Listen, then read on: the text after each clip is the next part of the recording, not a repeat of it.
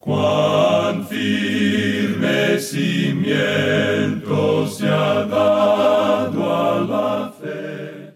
A través de la Biblia, un análisis de la Biblia libro por libro que le ayudará a crecer espiritualmente. Estos estudios fueron diseñados por el doctor J. Vernon McGee. Acompáñenos en este fascinante recorrido a través de la Biblia. La palabra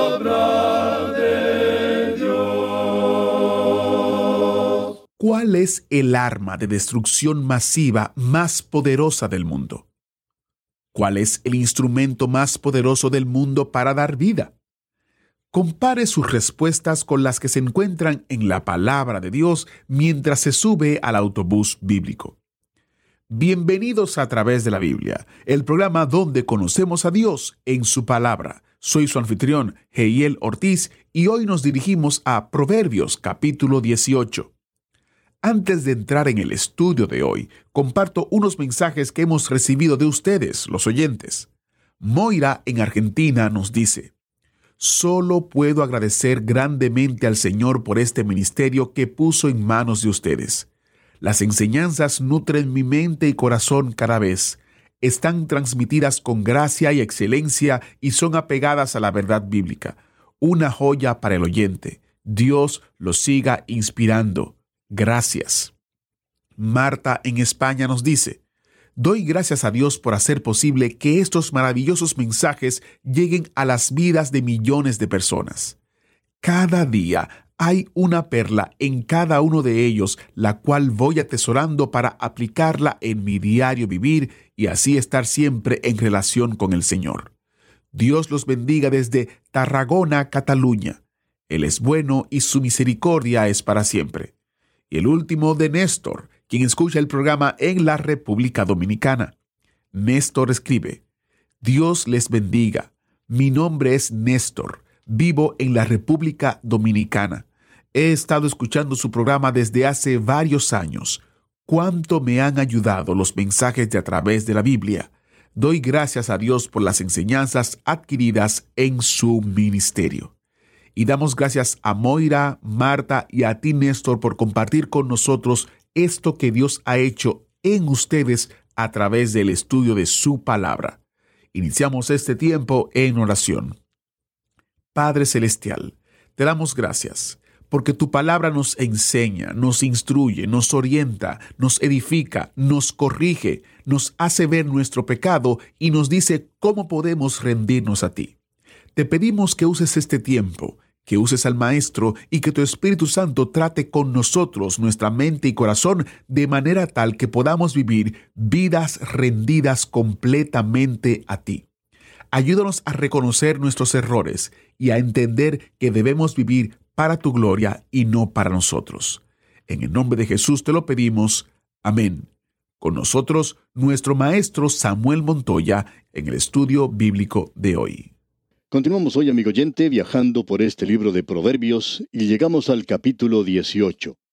Pensamos que este joven que ha entrado a la escuela de la sabiduría está progresando bastante y ojalá que el resto de nosotros también estemos progresando con él porque hay muchas verdades espirituales en estos proverbios. Ahora, en el versículo 1 del capítulo 18 que vamos a considerar hoy dice, Su deseo busca el que se desvía y se entremete en todo negocio.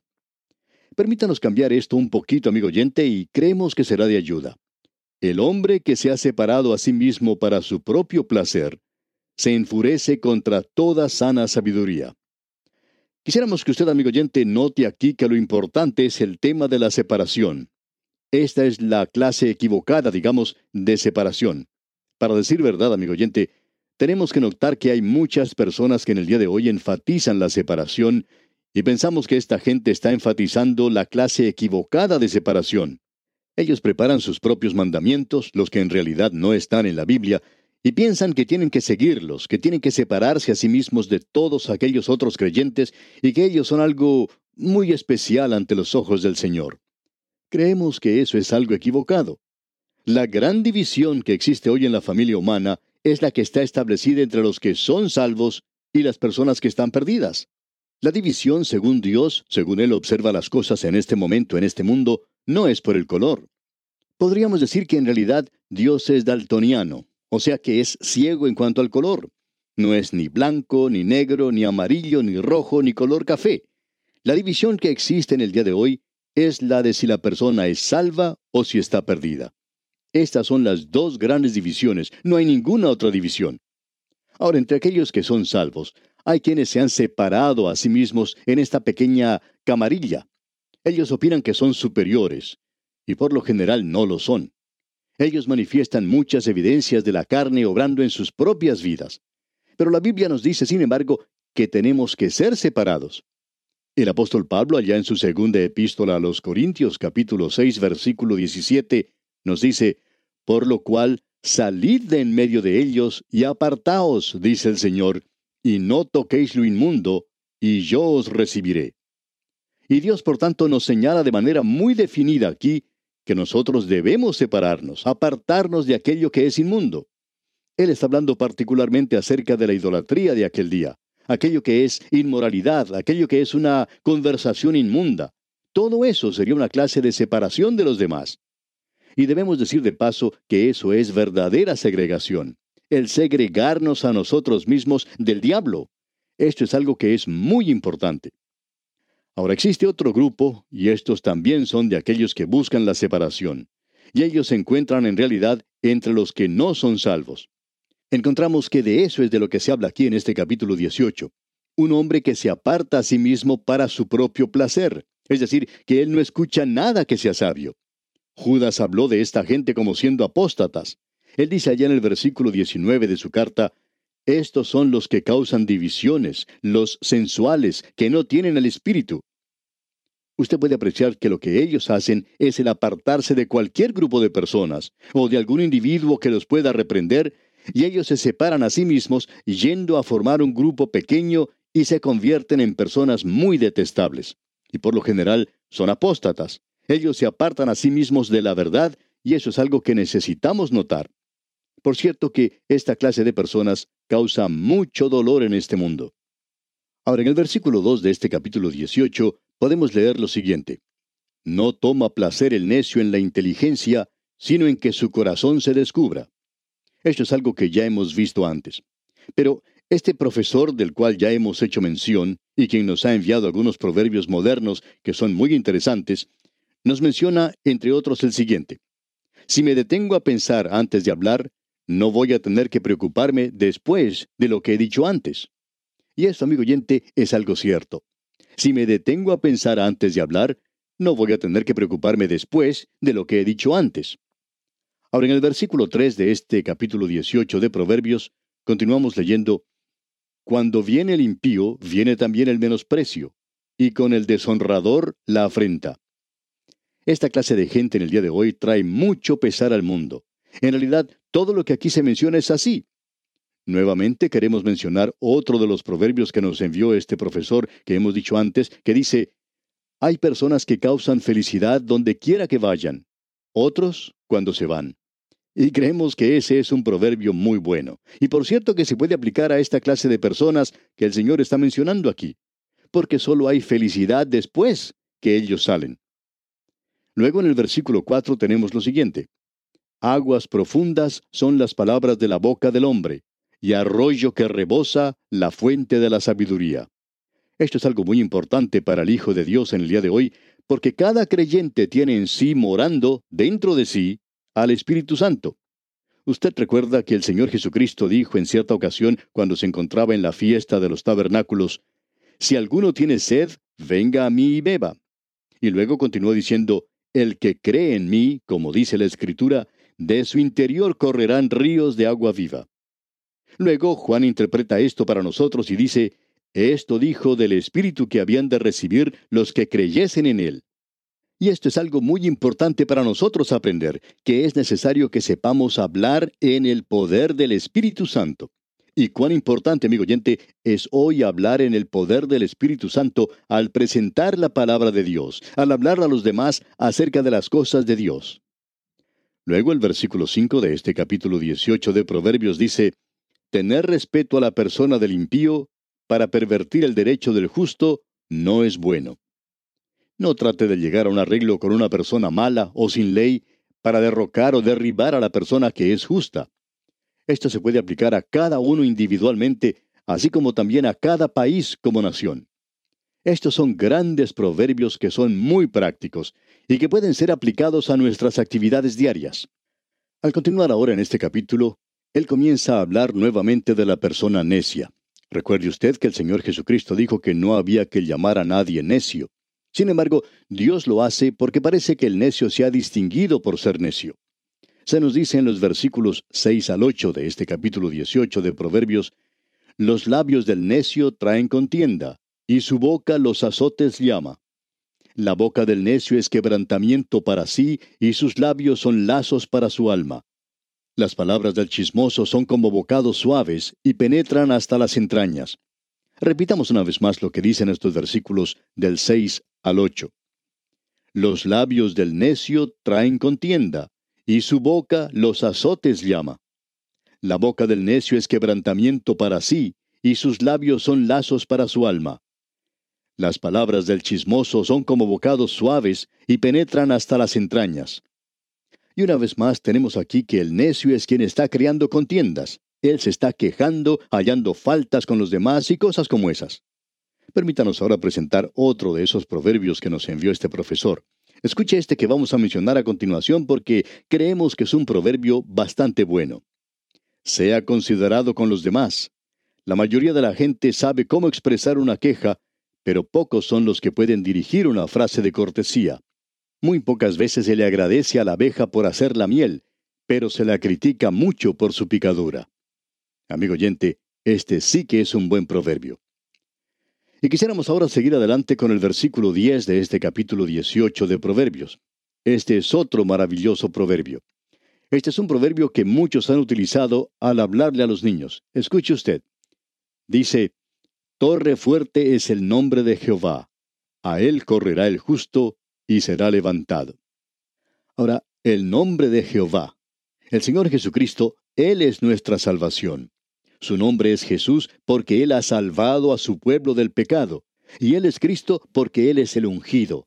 Él es el Señor de la vida y el Señor Jesucristo es torre fuerte, a Él correrá el justo y será levantado. Él dice que nadie los arrebatará de sus manos. ¿Qué cuadro más hermoso el que tenemos ante nosotros? Luego en el versículo 11 podemos leer, Las riquezas del rico son su ciudad fortificada, y como un muro alto en su imaginación. Las riquezas del rico son ciudad fortificada. De seguro que el significado primordial de lo que tenemos aquí es en referencia a la riqueza material, porque Dios prometió eso a su pueblo, pero Él no nos prometió eso a nosotros. Nosotros somos bendecidos con toda clase de bendiciones espirituales. Existe en el presente la idea de que la Iglesia es la continuación de Israel. Y en el día de hoy se habla mucho, aún entre aquellos que dicen predicar conservadoramente, que la Iglesia es simplemente, podríamos decir, un nivel más elevado que el judaísmo. Pero, amigo oyente, ese no es el cuadro. No es aquello con lo cual nosotros podemos hacer una comparación, aun cuando hay muchas cosas parecidas. Sin embargo, los contrastes son mayores, y aquí tenemos uno de ellos. Dios nunca prometió bendiciones materiales al creyente del día de hoy. Sí lo hizo por Israel. A esa nación le prometió bendiciones materiales y Dios cumplió eso. Y luego Dios dijo que le iba a quitar eso a ellos como un juicio. Pero a nosotros se nos ha prometido hoy que somos bendecidos con toda clase de bendiciones espirituales en los cielos. Y eso es para nosotros en el día de hoy nuestra ciudad fortificada. En el día de hoy el Hijo de Dios necesita ser fortificado. Él necesita ir a la ciudad fortificada, necesita entrar en un lugar como ese, necesita tener un gran muro alrededor de él. ¿Y cuál es ese muro? Bien, es la palabra de Dios y el conocimiento de la palabra de Dios. Eso, amigo oyente, es muy importante. Lo que nosotros debemos reconocer es que estamos hoy viviendo en una época difícil. El pueblo de Dios está siendo probado y el conocimiento de la palabra de Dios es muy importante no simplemente es el conocimiento superficial que es prevalente en el día de hoy. Tenemos pequeños cursillos que nos dicen cómo testificar y cómo llevarnos bien con nuestra esposa y cómo dejar de golpearla y cómo llevarse bien con su suegra y cosas por el estilo. Eso tiene cierto valor, pero es algo muy superficial. Eso es simplemente una ilusión y es para gente perezosa de veras. Amigo oyente, no hay nada que sirva para sustituir el que busquemos con diligencia las cosas profundas en la palabra de Dios. Yo sé que hay muchas personas que se sienten desilusionadas cuando nos escuchan decir esto. Pero amigo oyente, aprenda usted a leer la palabra de Dios. Si usted no la comprende, léala nuevamente. Y si usted no la comprende la segunda vez, léala una tercera vez. Y si usted luego no la comprende la tercera vez, pues hay algo que anda mal. Usted puede dirigirse al Señor y decirle, Señor, hay algo que anda mal aquí, yo no comprendo lo que esto dice. Y usted le puede pedir a Él que le ayude. Y amigo oyente, creemos que estamos en lo correcto cuando decimos esto porque Él no nos ha decepcionado en este asunto. Él cumplirá porque el Espíritu de Dios es nuestro Maestro en el día de hoy. ¿Y cuán importante es esto? Siguiendo ahora con este capítulo 18 de Proverbios, leemos el versículo 13 y dice, Al que responde palabra antes de oír, le es fatuidad y oprobio. ¿Cuántas personas hay que tratan hoy de juzgar a ciertas otras personas aun cuando ellos no conocen el problema? Tampoco conocen a la persona y ni siquiera conocen la situación. Y dice aquí que al que responde palabra antes de oír, le es fatuidad y oprobio. Bueno, él será como este proverbio que dijimos anteriormente. Si me detengo a pensar antes de hablar, no tengo entonces que preocuparme después por lo que dije antes. Cuán importante, amigo oyente, es el detenerse a pensar las cosas de antemano. Ahora el versículo 14 dice, El ánimo del hombre soportará su enfermedad, mas ¿quién soportará al ánimo angustiado? Amigo oyente, usted puede quedarse con una pierna quebrada y superar esa circunstancia. Pero si su espíritu está quebrantado, amigo oyente, entonces usted mismo está quebrantado. Y solo Dios puede animarle a usted a recuperarse de algo así. Usted recuerda que Nehemías, cuando él regresó a su gente, aún después de haber reedificado la muralla, ellos no habían escuchado de la palabra de Dios. La palabra de Dios fue leída y creemos que ellos pudieron apreciar cuánto se habían alejado de Dios y comenzaron entonces a llorar. Y entonces él les dijo, No lloréis, esta es una ocasión para regocijarnos, porque el gozo de Jehová es vuestra fuerza. ¿Cuán importante es esto, amigo oyente? El gozo del Señor es vuestra fortaleza.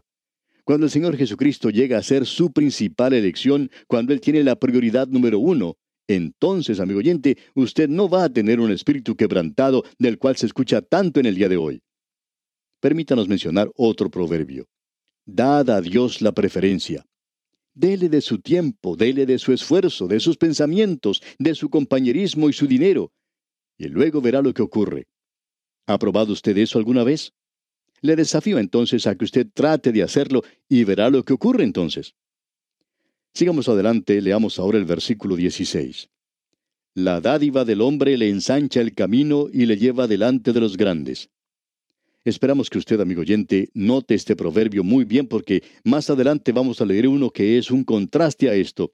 Y aquí es donde muchas personas se encuentran diciendo que hay contradicciones en la Biblia. Esas personas piensan que han encontrado algo que se contradice en la Biblia. Bien, ya veremos cuando lleguemos a eso. Allá en el capítulo 25 de Proverbios, versículo 14 dice, Como nubes y viento sin lluvia, así es el hombre que se jacta de falsa liberalidad. Como usted puede apreciar, hay un contraste muy grande aquí. Bueno, queremos seguir adelante porque vamos a regresar a esto después.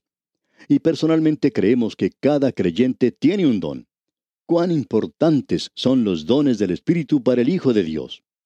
Bien, leamos ahora el versículo 21 de este capítulo 18 de Proverbios. La muerte y la vida están en poder de la lengua, y el que la ama comerá de sus frutos. Piensa en eso. La muerte y la vida están en poder de la lengua. Usted puede decir una palabra a una persona, quizá puede decir más de una palabra.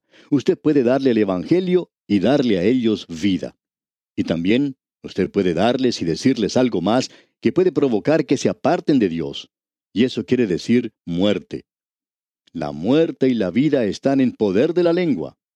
El arma más potente y peligrosa en este mundo en el día de hoy es esa pequeña lengua. No hay nada que sea tan potente como la pequeña lengua. Y el libro de Proverbios tiene mucho que decir acerca de eso. Pero notemos lo que dice este siguiente versículo, el versículo 22 de Proverbios capítulo 18. El que haya esposa, halla el bien, y alcanza la benevolencia de Jehová. Muchas veces me he sonreído al leer esto. Creo que el arreglo de estos proverbios aquí es que el Espíritu Santo los ha colocado juntos. La muerte y la vida están en poder de la lengua. Usted tiene que proponer matrimonio a la muchacha que ama, digamos de paso. Así es la forma correcta de hacerlo. Pedirle a ella que se case con usted. Y la muerte y la vida están en poder de la lengua. Quizá usted ahora desea haberse mordido la lengua.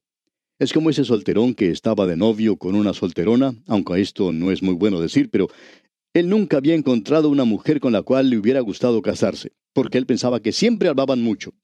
Pero ésta no lo hacía, y él se enamoró de ella y le pidió que se casara con él.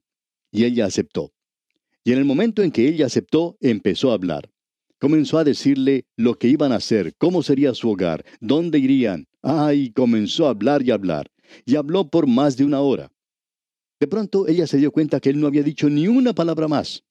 Así que, volviendo su rostro hacia él, le dijo, ¿Por qué no dices algo?